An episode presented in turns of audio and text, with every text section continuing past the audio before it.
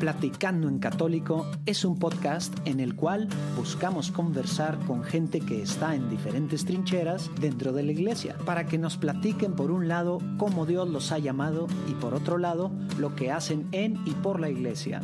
De esta forma esperamos conocer más a la iglesia de hoy en día, enriqueciéndonos de testimonios y dándonos ánimos para entender nuestra vocación y lugar en la iglesia, así como respetar, pero sobre todo amar más a nuestra madre iglesia. Ojo, estamos en este viaje juntos. Nosotros tenemos el micrófono, pero no estamos enseñándole a nadie, sino que nosotros simplemente hacemos las preguntas, ya que queremos conocer más sobre la iglesia.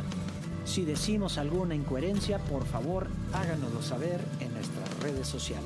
Agradeceremos mucho sus consejos.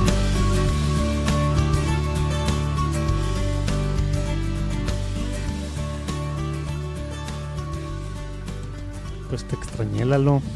Me volviste a abandonar. Segundo episodio sin ti. Ay, cálmate, cálmate. Fuimos víctimas de, el- Del la gasolinazo. escasez de gasolina. sí. El martes negro de la gasolina. Oye, pero estuvo muy padre el episodio, ya lo escuché. Ahorita espero que lo disfruten, amigos. A Te ver, fijaste en lo que duró, ¿verdad? No tuvimos que, que partirlo. Lo que más me sorprendió fue cómo em- empezó el podcast con fuego amigo. Me voy a se, se not- se nota la diferencia cuando no estás, Lalo. Son muy concisos. Oye, pero estuvo, estuvo padre el episodio, ya lo escuché, lo disfruté. No tengo el gusto de conocer al padre. Creo que alguna vez lo he saludado, pero pues no. Padre no Javier de la Torre. No nos ubicamos, el padre Javier de la Torre. Y pues estuvo amena la conversación. Se ve que es alguien. Sí, es un padre español que lleva un buen rato aquí en, en Monterrey. Eh, todavía no tiene... aficionado a la tecnología, ¿no? Según lo que vi, este, le sabe y le mueve a todo eso. Y pues Sí, tiene pues es- muchos. es, el encargado de Sí. la, del Departamento de Sistemas de. Información, Tecnología y Comunicación de la Arquidiócesis de Monterrey. incluye eh, los servidores de todas las páginas, incluye la página. de Como la que es para adentro, la comunicación Ajá. hacia adentro de los sacerdotes y la arquidiócesis y como que también hacia La afuera. plataforma, digamos, o el back. Sí, backend. y hasta las redes sociales de, la arquidiócesis, Facebook, etcétera, Sí. etcétera. Y, y pues bueno, aparte ahora como que estaba, llevaba unos días de ser vicecanciller, que ahí nos platica un poquito Sí. qué se trata y aparte es vicario en una parroquia. Entonces, Oye, también escuché que eh, asesora al, a MJC, ¿no? ah, sí, también con Movimiento de. Juventudes Cristianas, que ya debían de haber escuchado ahí el episodio con el padre Alex, muy padre. Muy, Pues sí. muy interesante. Pues eh, bueno, ya no les quitamos más tiempo con el intro, que ojalá disfruten el, el episodio y pues bueno, ánimo, Disfruten. bendiciones.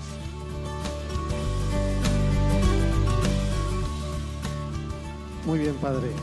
Pues aquí estamos para empezar los que los que nos siguen escuchando creo que van a extrañar un, un poquito a, a Lalo.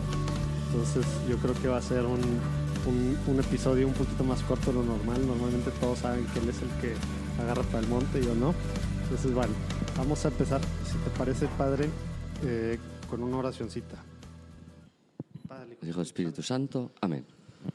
Señor Jesús, te pedimos que estés con nosotros en este, en este tiempo que vamos a estar platicando, Señor, conociéndote, Señor. Te pedimos que, que abras nuestras, nuestras mentes, que abras nuestros ojos espirituales, Señor, para que podamos conocer más a la iglesia, Señor, enamorarnos más de, de ella que es- este, y de ti mismo, Señor Jesús. Te pedimos que, que nos ilumines, Señor, y que estés con nosotros este momento y con todos los que nos escuchan. Amén. Amén. Muy bien.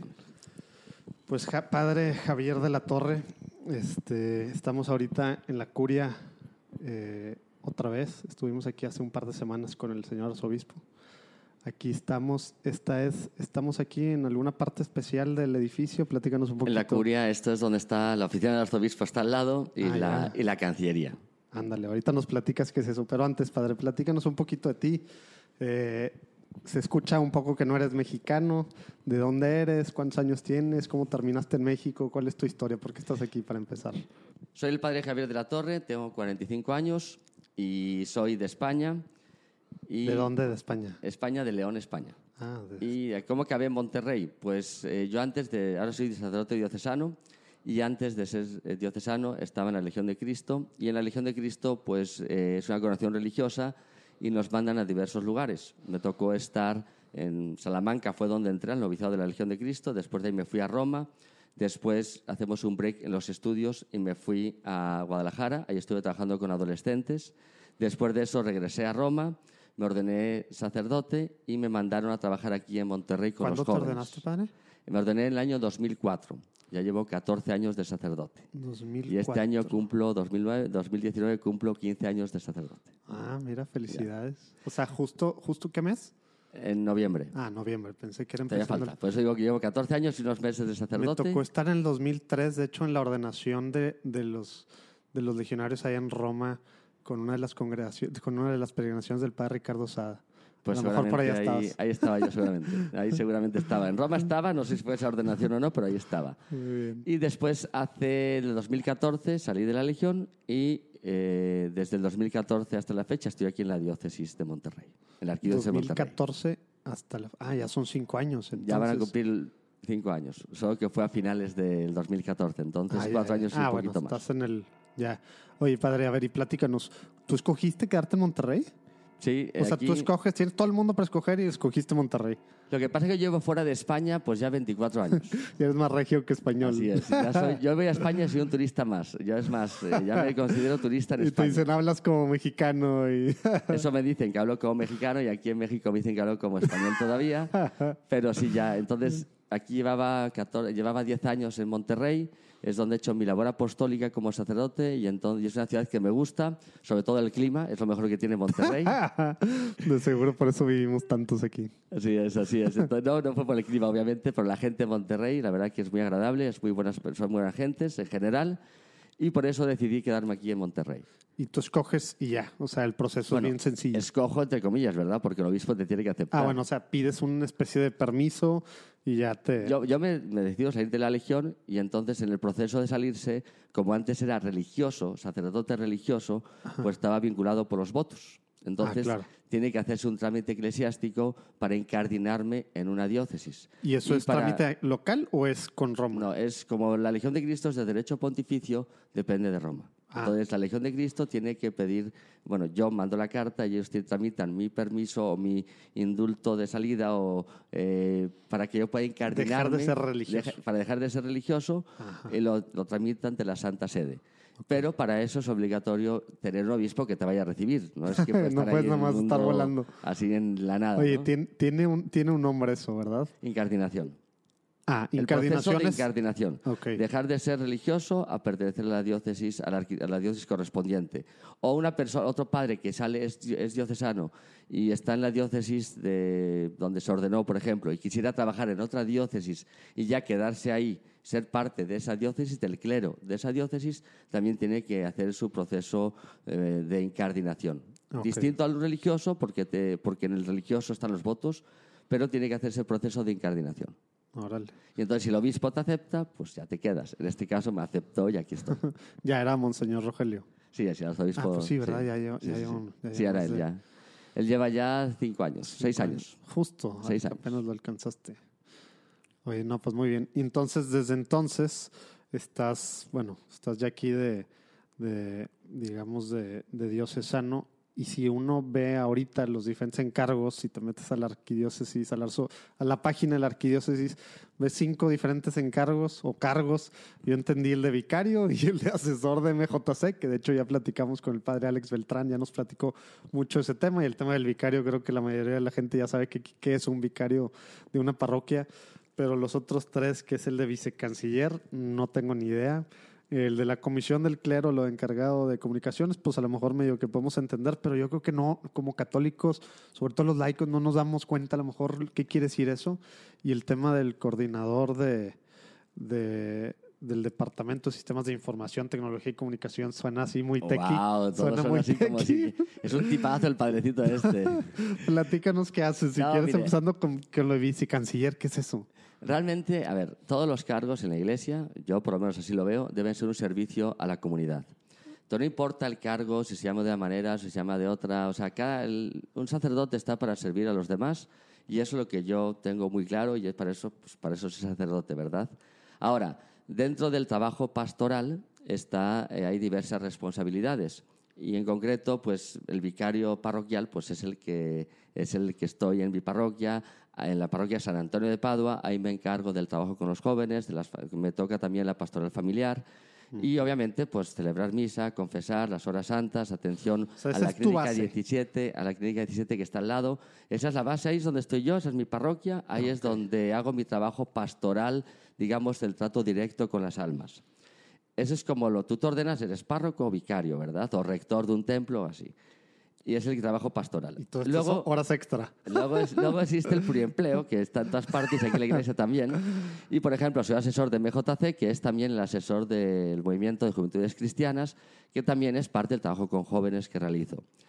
Y luego estoy en la comisión del clero. En la comisión del clero es, cada diócesis tiene, cada arquidiócesis tiene una comisión que se llama así, comisión del clero, que es la que se encarga de la formación permanente de los sacerdotes. Es la que se encarga de organizar los ejercicios espirituales para los sacerdotes. También tenemos que rezar. De la semana de estudios que tenemos que tener obligatoriamente. Son momentos de oración y de formación. Entonces, la formación permanente depende de la comisión del clero. Y ahí me encargo pues realmente de mandar los mensajes para avisar a los padres que tenemos algún evento, alguna actividad, es el de comunicación. Eso es ahí, ¿no? Oye, pues no va a ser nada fácil con una arquidiócesis tan grande. ¿Cuántas, cuán- ¿Cómo se divide? ¿Cuántas diócesis y decanatos son aquí? La arquidiócesis lleva el nombre porque es, eh, es un nombre, digamos, canónico, ¿verdad? Porque es, una, es la, la diócesis primada de una provincia, por eso Ah, se llama pero al final es- arquidiócesis. hay una sola diócesis y se divide en cuántos decanatos, Tiene, tiene parroquias. como zonas, tiene 13 zonas pastorales y luego 33 o 35 decanatos, no me acuerdo de memoria ahora. O sea, y luego a las cientos de parroquias, parroquias. Sí, hay, hay unas 250 parroquias aquí en. Monterrey. Sin contar los templos y las capillas, ¿verdad? Porque Ah, esas, claro. los templos y los templos así parroquiales es el que es parroquia, pero hay templos que dependen de alguna parroquia en concreto. Ajá, ya, que es la, la parroquia se divide por situación geográfica, igual que el decanato y la zona y todo. Y eso, en la comisión del clero me toca organizar eso.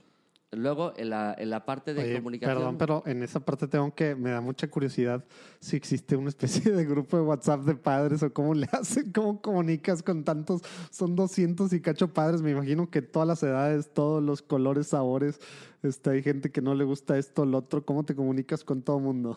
Bueno, ya todo el mundo tenemos reuniones periódicas, ¿verdad? En esas reuniones, las juntas de presbiterio, que son cada dos meses, en esas reuniones, pues también vamos la mayoría de los sacerdotes. Ah, cada dos meses y están invitados todos. Sí, claro, es la junta Ah, presbiterio. mira, es todo el presbiterio, nos juntamos, donde tenemos un diálogo con el arzobispo y donde se hablan las principales actividades. También está la página web de la Comisión del Clero, donde los sacerdotes se meten ahí a ver los eventos y las diversas cosas. Está un calendario inicial del año que se hace, que también está ahí en la página. Está también el- un- en los mails que tenemos, nuestro correo electrónico de todo la lados, na- arquidiócesis. nadie se escapa. Y luego está el grupo de WhatsApp, que ahí sí Ah, no también. están todos, porque hay de todo, pero hay un grupo de WhatsApp de puros sacerdotes también, donde mandamos información. estar muy divertido. Esa es la parte de comunicación. Y generalmente también pues, están los mails de las parroquias, donde enviamos la información para que la, la, encar- la encargada de revisar el mail en la parroquia le avisa al padre y al padre recuerde que tiene la junta, porque al fin y al cabo la agenda de los padres muchas No, veces las pues llevan. Es que todos tienen las- trabajos extra aparte y sí necesitan.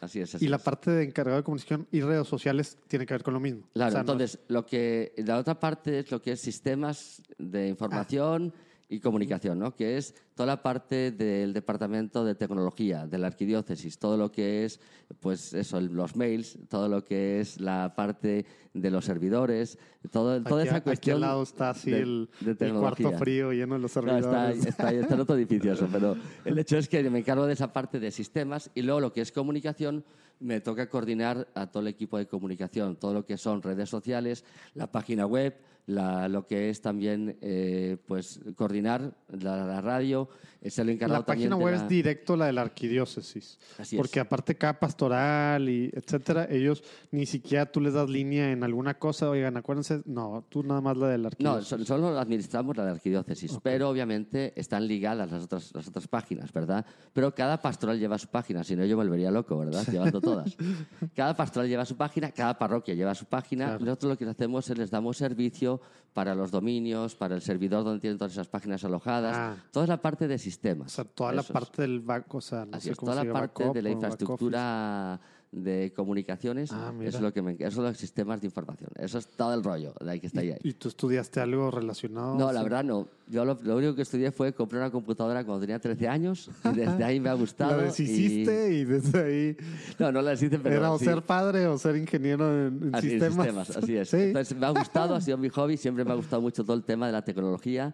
De hecho, me, me- creo que es una herramienta muy útil, muy buena, y creo que hoy, este, eh, hoy en día con el Internet es algo que podemos hacer llegar el mensaje del Evangelio de una manera mucho más eh, cercana que antes tal vez que no había estos medios de comunicación. Entonces, toda esa parte de tecnología. Y luego encima todo lo que es la comunicación, que ahí es donde entra también la misa de los domingos, que se pasa por Televisa en Monterrey a las dos y media para que la conecten los que nos escuchan y la puedan ver. Se graba en la mañana a las ocho y media y a las ocho y media de la mañana se pasa en vivo en Facebook y en YouTube por el canal digital arquidiocesano, CDA, así es como se llama. Ahí se pasa en vivo, eh, se edita para que luego a las dos y media Televisa la retransmita en- a nivel Televisa Monterrey. Tú y eres el también que en hace que Sky, eso- en OS y todo eso. Tú haces que eso pase. Así que, No, bueno, no, lo bueno, trabaja el equipo, el equipo que trabaja. Ahí es- son los que se encargan de hacer eso y tenemos también voluntarios, muchos voluntarios que nos ayudan con eso. Tenemos eh, mensaje de señas, por ejemplo, para la misa del domingo, Ah, para sí, los, sí, que, los, los que no, no oyen.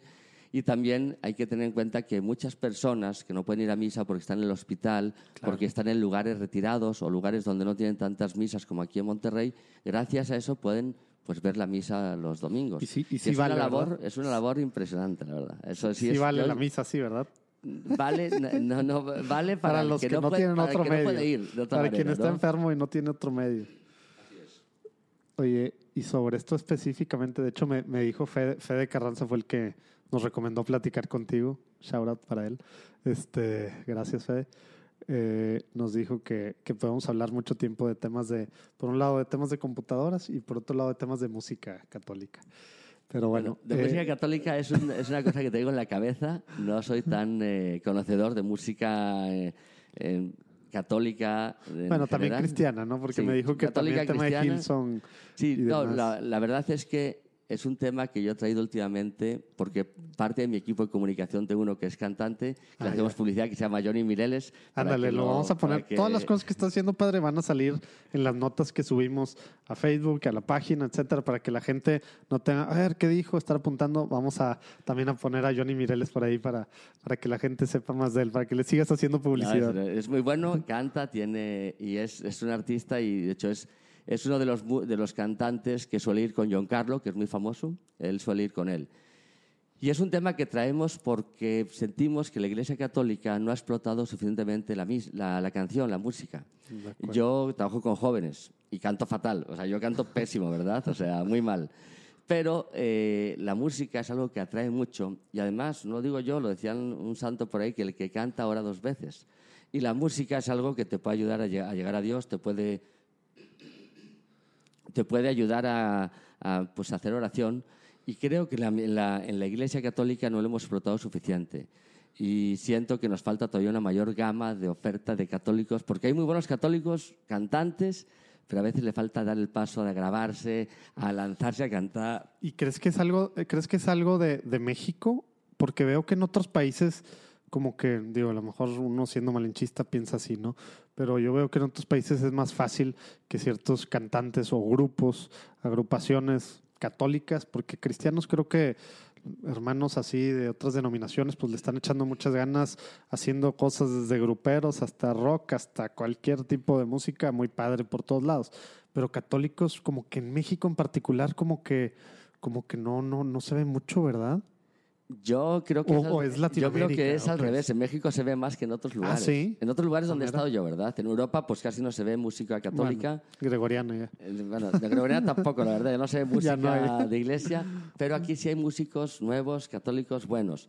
Siento que somos pocos, hay muchos más de los que conocemos. Lo que pasa que no, No no hemos dado el paso a la promoción, no hemos dado el paso a tomarlo como algo, una buena producción. No hay, a veces no tenemos recursos económicos que nuestros hermanos cristianos Eso. sí tienen, que le meten mucho a esa parte de Y producción. aparte medios, ¿dónde, dónde, ¿dónde escucharías tú a eso? O sea, una, una canción. Yo, ¿dónde lo católica. escucho ahora? Pues no quiero hacer... eh, no, Spotify, obviamente. Sí, no quiero hacer publicidad a los, a las redes, a los podcasts que hay de streaming, pero por streaming, obviamente, o en YouTube.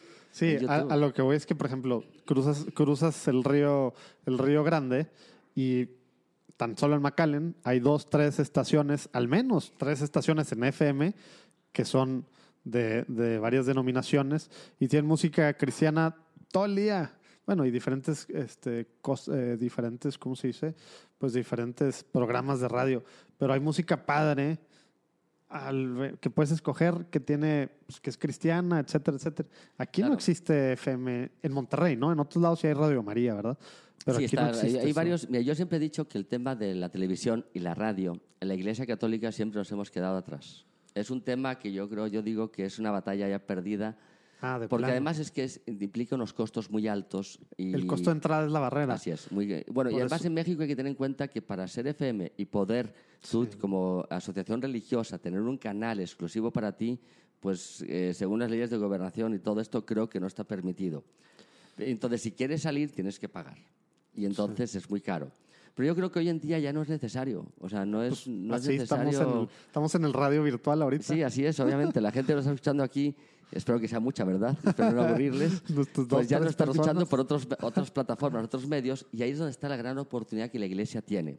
Porque si algo tiene la Iglesia, a diferencia de otras denominaciones, es que tiene contenido. La Iglesia tiene una historia de dos mil años. La Iglesia tiene una historia de los santos padres, de los grandes teólogos que ha habido, de los doctores de la Iglesia. O sea, la Iglesia tiene muchísimo contenido, muchísima reflexión teológica y que gracias al Internet la gente ha podido acceder a todo eso. Y gracias al Internet, pues todo el mensaje de Jesucristo, que es un mensaje universal, debe llegar a todos y está llegando a muchas más personas de lo que nos hubiéramos imaginado. Entonces ya yo creo que la televisión y la radio son dos medios importantes, pero siento que es muy caro entrar ahí y por tanto hay que apostarle a las nuevas plataformas que son más económicas y encima no tienes barreras ni de país porque la, tú la FM o AM tienes que sintonizarla, aquí es distinta la Exacto. frecuencia, aquí en México es una y vas a Estados Unidos y te parece otra cosa, ¿no? Aparte está comprobado cómo va cayendo, digo, en relación a, o sea, la, la televisión tradicional y el radio tradicional, ve- medio todo lo que es streaming, desde temas de, de televisión como Netflix, etcétera, etcétera, YouTube, hasta estas cosas de podcast, ¿no? Que en Estados Unidos le estás quitando año a año al radio tradicional, impresionante. Obviamente aquí en México, pues estamos empezando, ¿no? Pero...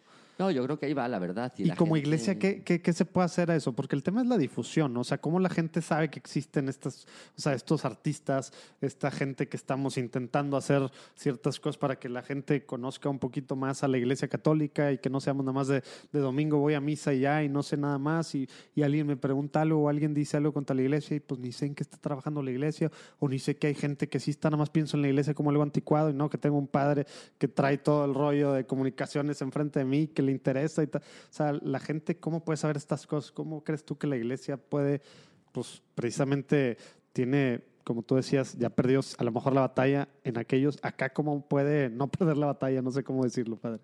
No, mira, yo creo que la- lo importante es, uno, el- yo siempre he dicho que en Internet uno encuentra lo que busca. Si tú buscas cosas buenas, encuentras cosas buenas. Si buscas cosas malas, encuentras cosas malas.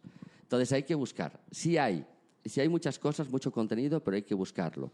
Y también uno tiene que ver, ir viendo qué es lo que más le gusta. Siento que en la Iglesia tenemos la oportunidad de hacer de estos medios, pues hacerlos también atractivos, ¿verdad? No que sean rollo. Exacto. Y el punto es cuando tú buscas y te encuentras con algo de buena calidad, que esa es la parte que creo que a veces nos ha faltado a la iglesia, hacer las cosas de buena calidad.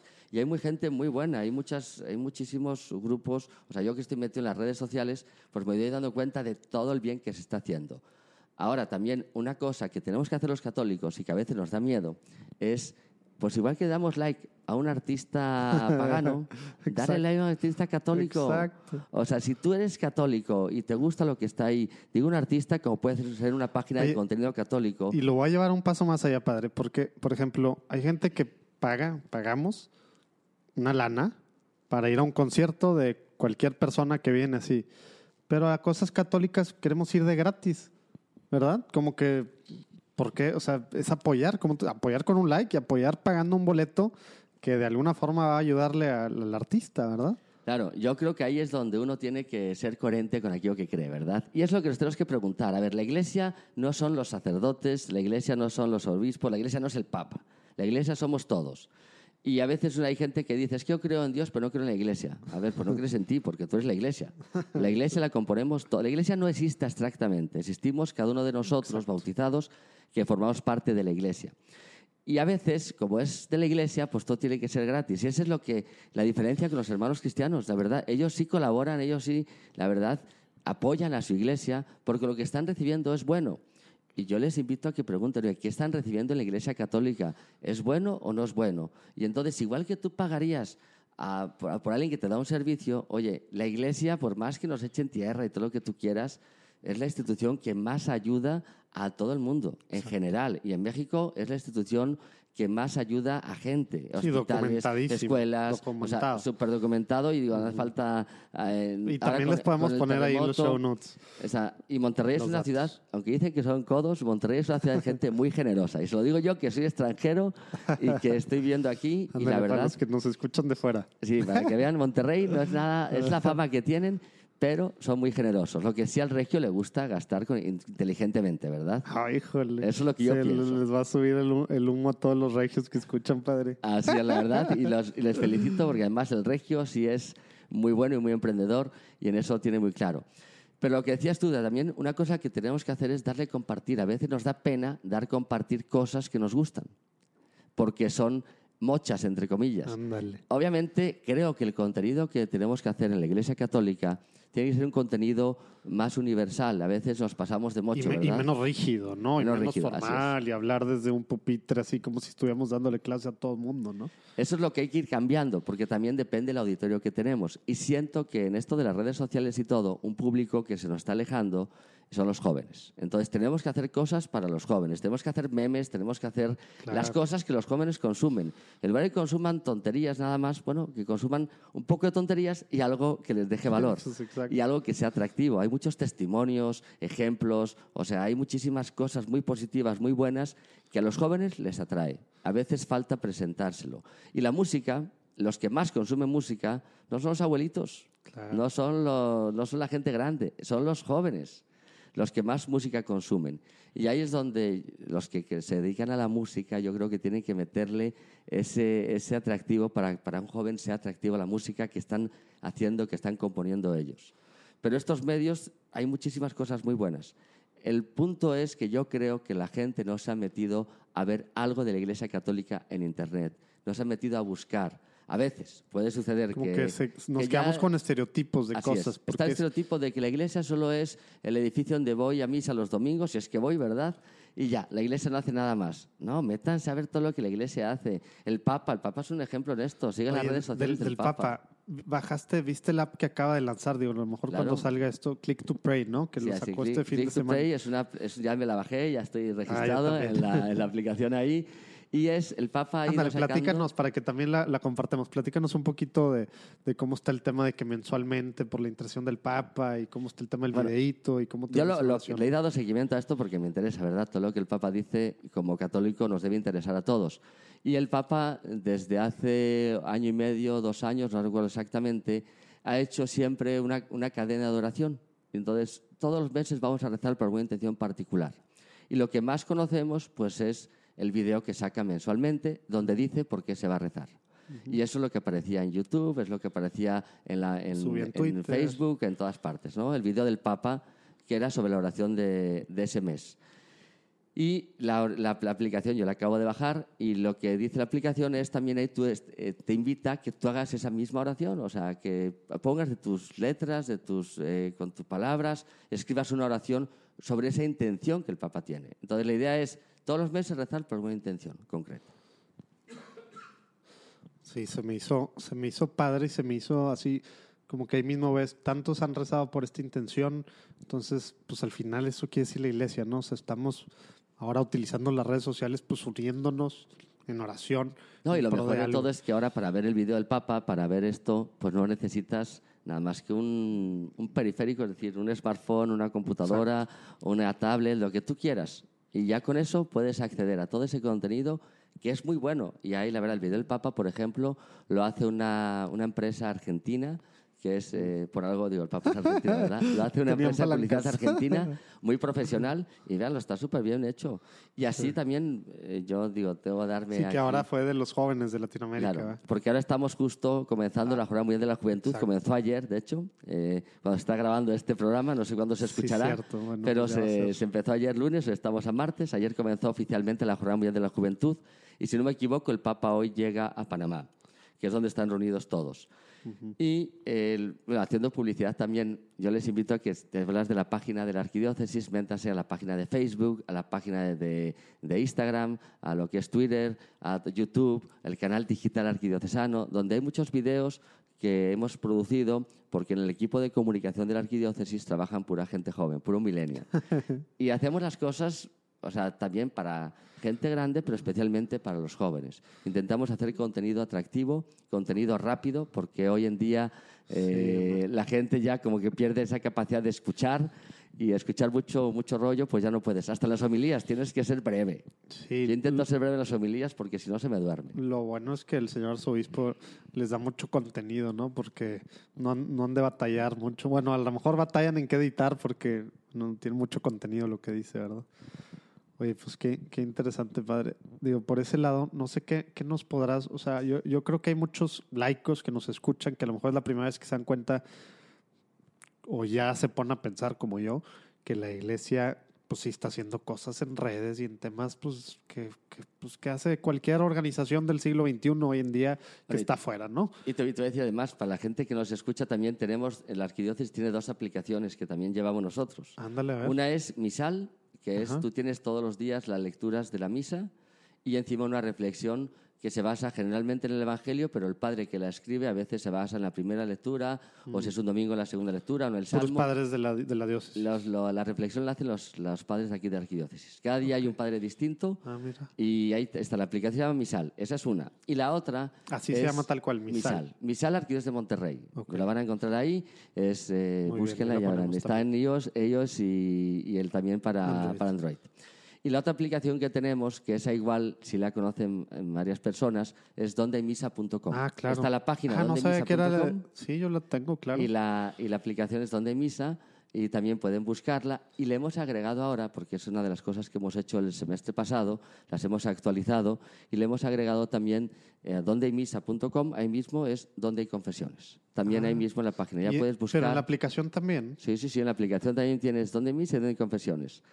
Lo que pasa que como es una aplicación colaborativa, apenas la hemos lanzado oficialmente, la lanzamos en noviembre, entonces pues van rellenando los datos Ah. conforme nos van mandando. Hay un equipo que valida la información que nos mandan, pero tú mismo puedes meterte en la aplicación y si, oye, estoy en esta parroquia no han publicado sus confesiones, Ah, ya, puedes mira. meterte y puedes agregarle. Y Ya, puedes ya vi la sección de Mira, ahí está- confesiones. Ahí Muy está, bien. viendo, ahí, se, ahí yo aparece. no, no sabía que existía esta, esta sección. Digo, yo no batallo y me voy a San Francisco, que Sí. normalmente hay confesiones. Ahí toda- ves, aquí toda- pone todas misa soy. A donde estamos aquí en nuestra locación, ninguna parroquia. Bueno, aquí está. Templo San José, dice misa Ah, bueno, soy sí, a las San José 9. también no falla, ¿verdad? A las Siempre 9 y a las 6. Y luego dice confesiones hoy a las 12 y a las 9. los josefinos siempre tenían. Así sí, es. De, perdón, de 12 a 9. Mira, estos confiesan todo el día, la Sí, verdad. los ahí. josefinos es parte de su, según yo, es parte de. Aquí está de- también la parroquia del Rosario. También hoy tiene, hoy tiene confesión, tiene misas a las 7.30 y a las de, la, de la- de la mañana y de la tarde. Y luego tiene confesiones la mañana y la tarde también. No había visto Entonces, esta ahí sección tiene de ya, confesiones. Para que puedan Oye, sí, buscar. cierto, cambiaron también el look and feel, ¿verdad? Sí, todo, toda la imagen. Pero esto acaba de todo. pasar hace dos semanas, tres semanas. No, ¿o ya, ya pasó en noviembre ya. En Ah, noviembre sí. lanzamos las aplicaciones nuevas. A lo mejor yo nada más veo esto y no le pico. Bueno, y también pusimos una cosa nueva, que eso es, sí, para los que nos escuchan, hay una parte que pone, pues que es para, para colaborar, a ver, no sé cómo pone exactamente. Hacer dice, donativo. Hacer donativo. Ándale, Para que nos bien. ayuden a mantenerlas porque sí cuestan, sí Ya cuestan. lo vi. Oye, pues lo voy a poner Aquellos que les también. gusten las aplicaciones y que las usan, Pues mira, ahí yo justo la, la pregunta iba por ahí, padre. Era la gente que nos escucha, que a lo mejor tiene, a veces es tiempo, a veces es habilidades, o a veces no es ninguna, o sea, no, pues yo no les sé esas cosas, pero sé que son importantes y tampoco tengo el tiempo, pero tengo dinero, ¿qué hago? Entonces, igual es la forma más fácil. Ya vi que te, te manda un link directo. Entonces vamos a poner el link directo ahí. Está muy fácil, desde 50 pesos pueden apoyar. Este, sí, pues es como cualquier compra que hacemos en Amazon o en cualquier lado. Entonces está muy sencillo la forma de apoyar. ¿Recomiendas esta sea la forma quien quiera apoyar el tema de Sí, dinero? para- eso es para todo el dinero que va ahí es para mantener las aplicaciones, el servidor, las personas que tienen que dar, administrar. Y desde el las- principio dependía esto de la diócesis. Sí, sí, sí. Ah, Sí, no la- sabía que esa, aplicación. Esa aplicación empezó siendo una página web, dondemisa.com, que de hecho el, el- creo, creo, estoy dándole crédito y espero que sea cierto, el padre Marcelo Varela fue el que comenzó y comenzó siendo solo en Monterrey. Después se extendió a toda la República y ahora ya hay de toda la República donde misa tenemos 8.000 parroquias, 8.000 iglesias metidas y como 32.000 horarios de misas en esa aplicación. Y una vez que estemos aquí vamos a ir expandiéndolo a otros países, porque al fin y al cabo la idea es que cuando alguien está en un lugar y quiere ir a misa, pues que te diga dónde está la parroquia más cercana donde puedo ir a misa, qué horarios hay, y cuando estás de viaje... Claro, es hacérsela fácil al católico Así para es. que pueda cumplir. Así es, efectivamente, Este- así es. Y luego tú puedes ir a la que tú quieras, No, y al ratito, así como le metiste lo de las confesiones, vas a meter ahí el misal y etcétera, El- etcétera. bueno, ya están ¿verdad? unidas. También otra cosa que hicimos es que se une donde misa y misal están Ah, unidas y en misal de misal te puedes ir donde misa también. Lo que hicimos fue interlazar las dos, las dos. Ah, de mira. hecho, el misal en web lo revisas desde dondemisa.com. Así. Y en la, ahí tienes, por ejemplo, si te vas al menú en donde misa o en misal, te aparece ahí misal. Ahí está el menú y ahí aparece Ah, misal. ya, sí, claro, misal. Ahí aparece. Primera lectura. Y es algo también pues, que hacemos aquí y con el equipo de trabajo, de voluntarios, de la gente que nos ayuda, de la gente que va a una parroquia y entonces se da cuenta de que, oye, faltan aquí los datos y entonces nos los manda a través de la aplicación, nos puede mandar los datos, nosotros los validamos y Excelente. se publican. Y así vamos construyendo todos la iglesia. Entonces ya no es... La diócesis fue el que tuvo la idea, el padre que estuvo aquí. Y la idea es esto es un servicio para todos los católicos de donde llega, todo. de México, por ejemplo, para todos. Y es algo que hacemos con mucho gusto y es algo que hacemos porque Padrísimo. hemos visto la ventaja, los beneficios que tiene. Nuestro misal es el único misal que está... ¿Nos, puede- nos puedes decir cuánta gente tienes tú que, que lo revisa o que visita Bueno, el- la estadística, o sea, diariamente al misal, que es lo que más se ve diariamente, tenemos 43.000 personas que usan la aplicación misal. Somos el único misal que usa el leccionario de México, Ah, que es distinto de Sí. otros. Es que Y es sí. una aplicación ¿Cómo que le gusta a la gente. con eso? Claro, y yo creo que le gusta a la gente porque es muy sencilla. La gente quiere las lecturas, te pone misal y te aparecen las lecturas. No aparecen otras cosas Sí, que te distraen. ya, no hay Así es. cosas, Esa es la idea. rollo. Y eh, eso es lo que tenemos diariamente. Y luego los fines de semana en la estadística, si tú vas, ves en la gráfica, de repente, ¡pum!, el pico para dónde hay misa. Porque en general en la semana se ve que no tiene poco tráfico. y el Somos fin de, de, semana, somos de misa los domingos, básicamente. la- el sábado y domingo sube muchísimo. Tan es así que en este cambio de servidores que hicimos y de las aplicaciones y de abaratar costos y que nos cueste menos, estamos, estamos calculándole para que el servidor no se nos cayera. Porque al inicio, cuando metimos a este servidor, el un domingo que se cayó siete veces. Siete veces el domingo se cayó porque por el muchos, que muchos católicos en confesión el día siguiente que no fueron a misa. No, no, no. La verdad es que me dio mucho gusto porque eso se ve que la gente sí lo utiliza. Si Claro. no se cayera, pues que la Y un fin de semana, ¿cuánto, ¿cuánta gente se mete más o menos a donde misa? A donde misa se meten unas, unas 10.000 personas. Wow. Digo, yo, ese es el dato que tenía anteriormente. No me acuerdo ahora exactamente porque hemos estado con las aplicaciones, a la actualización. Hay gente que en Android no sé por qué no se ha actualizado automáticamente Ah, y no les está apareciendo la nueva versión. Entonces tienen que desinstalar la que tienen y Ah, volver a ya. instalarla. Pero más o menos es 10.000 personas, eso es lo que, lo que se meten a, a la aplicación. Digamos, eso no, más que 10.000 personas son en el momento pico. O sea, el momento pico que nos tumban el servidor. El Ah, es el máximo que pueden Sí, estar a, la, viendo a la vez, al mismo digo, tiempo. ya les estamos subiendo, le estamos metiendo tecnología para el caché, para ahorrar, ahorrar costos, para que ya no te vaya a consultar todo. Pero más o menos estamos hablando de que donde hay misa, el, pues ha sido descargada por más de 100.000 personas. Y el dato de cuánto es el fin de semana, ahora no lo tengo así en la cabeza. Oye, no, pues muy, muy bien, padre. Pues, pues qué interesante. No sabía que eso era de aquí, de, de la diócesis. Pues ya saben, cualquiera que quiera, que quiera apoyar con estos temas, estamos, digo, hay forma de hacerlo económicamente, o a lo mejor si alguien tiene ahí algo, alguna forma de servidor o algo, no sé, a lo mejor ahí que vamos a poner tus datos, padre, para que te contacten y, y a lo mejor claro. alguien tiene algún espacio que pueda compartir de su servidor o algo. No, y de hecho, este año lo que hemos hecho durante, en la arquidiócesis también ha sido conseguir infraestructura de equipo. Por ejemplo, hemos cambiado ya todo a digital, ya la misa tenemos ya cámaras mejores para transmitirla, que se vea mejor. Para la edición de los vídeos también tenemos mejor equipo. Gracias a fundaciones que nos han dado donativos y nos han ayudado. Gracias a ellos hemos podido hacer ese cambio. Ya hemos migrado todo. Hace dos años todavía teníamos cámaras analógicas. analógicas digitales, ¿verdad? De 720. Directo a VHS, ¿o ¿cómo se llama? No, el chiquito? no directo, pero casi. Era, teníamos de estas RCA, el cable RCA, ahora Ah, ya ya, es HDMI, ahora ya tenemos el cable, los cables, eh, digo, no voy a meter aquí en cuestiones técnicas. El hecho es que ya podemos transmitir a full, full high definition. O sea, ya Órale. hacemos así.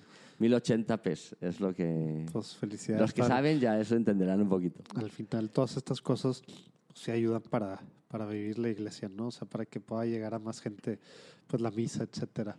Oye, padre, antes de pasar a la última, a la última sección de las preguntas rápidas, me quedé con la duda, ¿qué, qué si lo vicecanciller? Bueno, ese es, ese, es, ese es el momento que me acaban de dar el sábado. Entonces, ah, literal. Yo todavía estoy justo, todavía estoy yo asimilándolo también. Por eso estás aquí- al lado del, del, del Así es. arzobispo. Así es. Bueno, aquí está, mi oficina está un poquito más del otro lado de comunicación, pero, Ah, pero no estaba en este edificio. Eh, el vicecanciller, o sea, la cancillería es toda la parte, digamos, oficial de la papelería. Cuando alguien llama a la arquidiócesis y quiere hacer una cita con el arzobispo, pues se encarga la Cancillería. Cuando alguien necesita una carta para alguna cosa, se encarga la Cancillería. Cuando le, le invi- invitan al arzobispo que vaya a algún lugar, pues lo ve la Cancillería. ¿Y O el sea, canciller quién es? el canciller es el padre de Pedro Pablo. Ok. Pedro Pablo González Sías. Él es el canciller. Ok, ok. Y él es el que se encarga de la O sea, Cancillería. es mucho trabajo administrativo, Así es. básicamente. Así es. Es todo, lo, todo el archivo de la curia, todo lo que hay que hacer. Eh, yo soy antipapeles, de hecho. O sea, yo soy más del mundo O digital. sea, a lo mejor el, ahora- proyecto, el proyecto va a ser digitalizar todo. ¿o? No, bueno, ya está todo digitalizado, pero aún así siempre se tiene que conservar en papel. Entonces, a mí Ah. cuando me avisaron, y, lo- y la verdad, los que me conocen saben que no uso papeles para nada. soñaste, soñaste un poquito así, en el- con- está entre papeles. Ahora, ahora va a tocar papeles porque además hay que firmarlos, hay que ponerse el sello y eso es, es un poco lo que hace la Cancillería. Realmente Ah, ya. yo le digo, es un secretario X con un supernombre. No, pues estás, estás acá más, más cerquita de- de- del arzobispo y de los papeles, de los trámites. Oye, no, pues muy bien, padre. Pues mira, te platico, te platico la última sección. Es una sección de preguntas rápidas que de repente no han sido tan rápidas. Eh, Yo espero responder rápido. te voy a hacer Hablo una muy rápido, pregunta. entonces si alguien no me entendió, póngale cuando yo hable eh, A menos, punto- a punto menos velocidad al- A a la reproducción. Sí, eh, normalmente yo hay muchos podcasts que los escucho a 1.5, pero al sí, a lo mejor este no se pudiera tan así. Ah, yo creo- Esto yo creo que no Oye, se puede. Oye, padre, la idea sería que básicamente en una oración, digo, el arzobispo se la echó así de dos, en dos palabras casi, pero una oración, máximo dos oraciones, eh, que contestaras la pregunta. eh, entonces, bueno, normalmente nos turnamos Lalo y yo. Ahorita me los voy a aventar todas yo. ¿Qué significa ser católico hoy en día, padre? Ser testimonio para los demás. Ándale, me gustó. Ahora, un buen tip práctico, muy importante lo de práctico, que le puedas dar a, pues, a cualquier católico que quiera ser santo hoy en día en el mundo como el que vivimos. Que tome alguna oración que le guste para que cuando va a algún lugar o algo, que tenga alguna oración que le guste que le ayude a unirse a Dios. Esa O es sea, mi- aprovechar los trayectos para la oración, dices tú, de cuando no, dijiste una- lo de ir a un lugar. No, no, en cualquier momento, una oración que le guste bajo tu amparo, que lo estamos haciendo ahora, la oración de la guarda, algo Mm. que durante el día te recuerde lo que tú eres y te ayude a que tú estás aquí y que Dios está ahí arriba y cuida como por ti, ti. ejaculatoria que está... Así es. con- Algo que te ayude y te recuerde tu Ah, compromiso de católico. Muy bien, me, gusta. A ver, relacionado un poco a lo que hace ratito nos comentaste, me me comentaste, padre. Queda muy claro que la iglesia somos todos, no es el clero como a veces piensa la gente, o el Vaticano, ¿verdad? O, o los medios como lo hacen ver la iglesia y tal, ¿no? ¿Qué necesitamos hacer como iglesia? O sea, nosotros, pero ya como iglesia, en México hoy en día. O sea, si, si tuviera que ser una sola, ¿qué, qué dirías? Ser coherente con lo que creemos. La iglesia no te pide nada que no sea para tu bien, te lo aseguro, te lo garantizo. La, es más, la iglesia no te va a pedir que hagas cosas espectaculares. Si puedes, hazlas, pero sé coherente con tu fe. Me- me sé un buen ganas de- cristiano, cumple los mandamientos de la ley de Dios y cumple con tus compromisos con Dios y con la iglesia y te va a ir bien. Y es lo que falta, esa coherencia. No solo ser católico de nombre, sino de hecho. Y no hace falta decir mucho.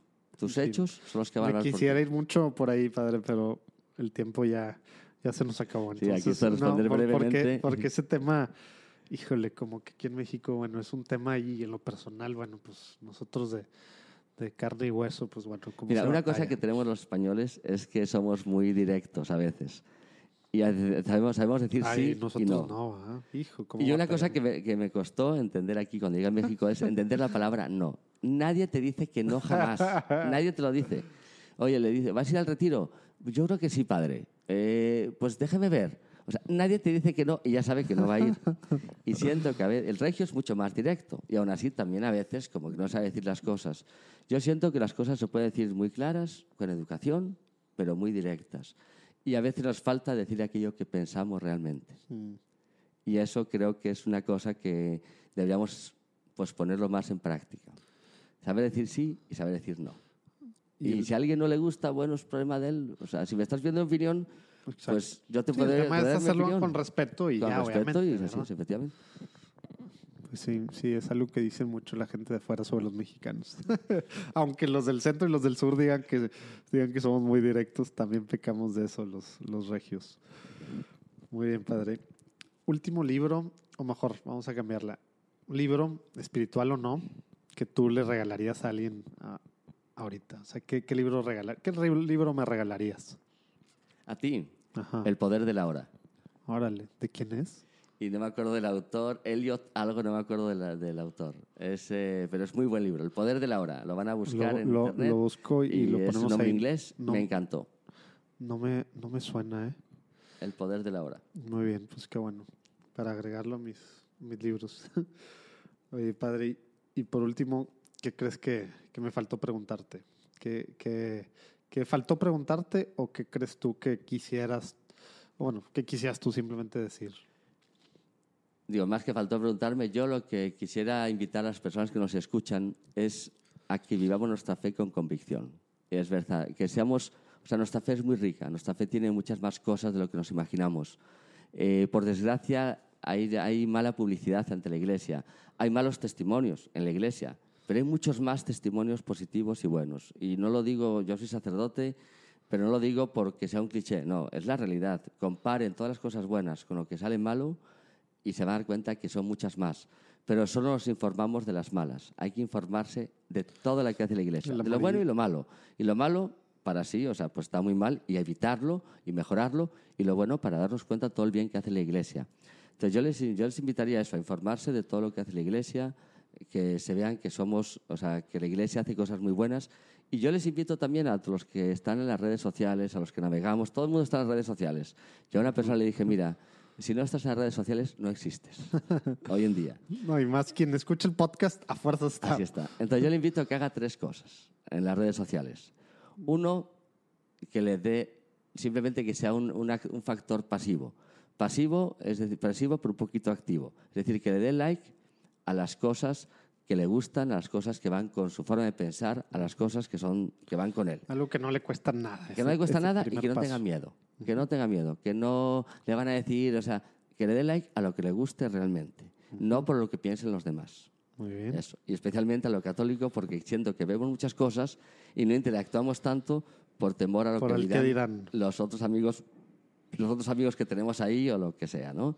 Primera cosa. Segunda cosa, a los que están en las redes sociales les pediría que den un paso más, que compartan, que compartan. Eso sí cuesta un poquito más. Así es, ya, porque si aparece en tu muro, ya aparece en tu lugar. Entonces, mira este qué mocho es, ese parece a las de mi mamá que manda a los grupos Las de. WhatsApp. Siempre está la mamá que manda las cosas o la abuelita que manda los mensajes, las reflexiones. Comparte lo que te gusta. Si no te gusta, no lo compartes. Pero si te gusta, compártelo, no tengas miedo. Y la tercera cosa es, si tú quieres ya ser alguien un poco más activo, comenta. Es decir, porque cuando hay algo católico a veces nos da miedo comentar. Y no solo pongan amén, porque amén ya parece que es spam. O sea, amén, amén, amén, amén. Es un bot. Así, no, pongan, comenten en las publicaciones. Aquellos que comentan eh, quejándose de las publicaciones cuando son positivas, pues respóndele, no tengas miedo de responderle. Y no pasa nada. Estamos en un mundo muy libre ahora hoy en día, que todo el mundo puede hablar y todo el mundo puede opinar. Sí, a veces comenta, da- comenta lo que tú quieras. Aparte, tan, tanta gente que trae la, la bandera de la tolerancia y luego nosotros nos autocensuramos, ¿no? Como católicos.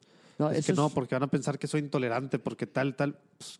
¿Cómo? ¿Por qué? Ese es otro tema, esa es otra, otra plática, sería qué entendemos por tolerancia o respeto.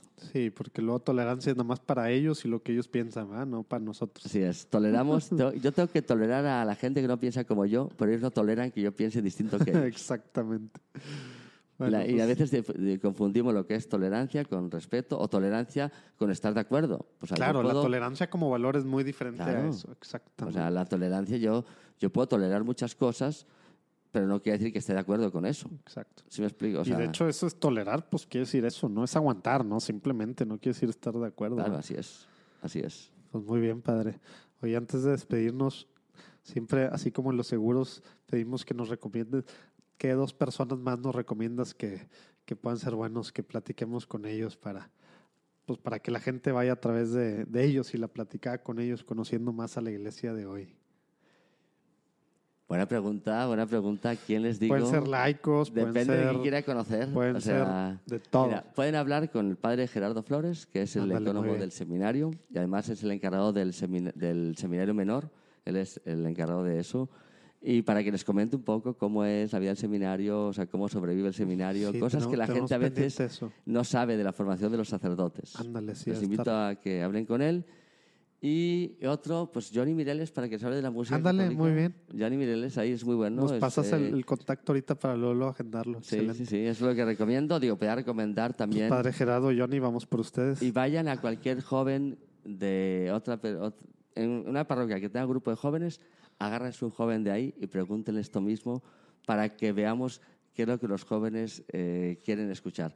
O, si quieren más atrevidos, aquí en la calle Hidalgo, al que pase por la calle, haz esta misma entrevista, a ver qué opina de la iglesia. Estaría buenísima esa persona. Tiene que ser con cámaras. Sí, ver las reacciones y cuántos nos batean. No, muchísimo para batearles, obviamente, pero, pero bueno, esa es, esa es mi recomendación. Oye, padre, pues muchas gracias. Pásanos tus, tus redes este, para que te siga la gente también. Ok, pueden seguirme. eh, obviamente, bueno, está la arquidiócesis. Sí, vamos a ahí poner todas esas. Todo el mundo tiene que dar like a eso y compartir. Y luego eh, pueden seguirme a un servidor. Estoy en Facebook como Padre Javier de la Torre, en mi fanpage. En eh, Twitter estoy como PJ de la Torre. Es mi Twitter, que no lo uso mucho, pero ahí está. Y mi Instagram es Padre Javier de la Torre. Muy bien. Así ahí me pueden buscar. Ahí, lo, subo- ahí los vamos a poner, de todos los compartimos para que todos los Así tengan. Pues padre, muchísimas gracias, Gracias a por, ustedes. por este tiempo. Eh, pudimos Espero no haberles a- aburrido.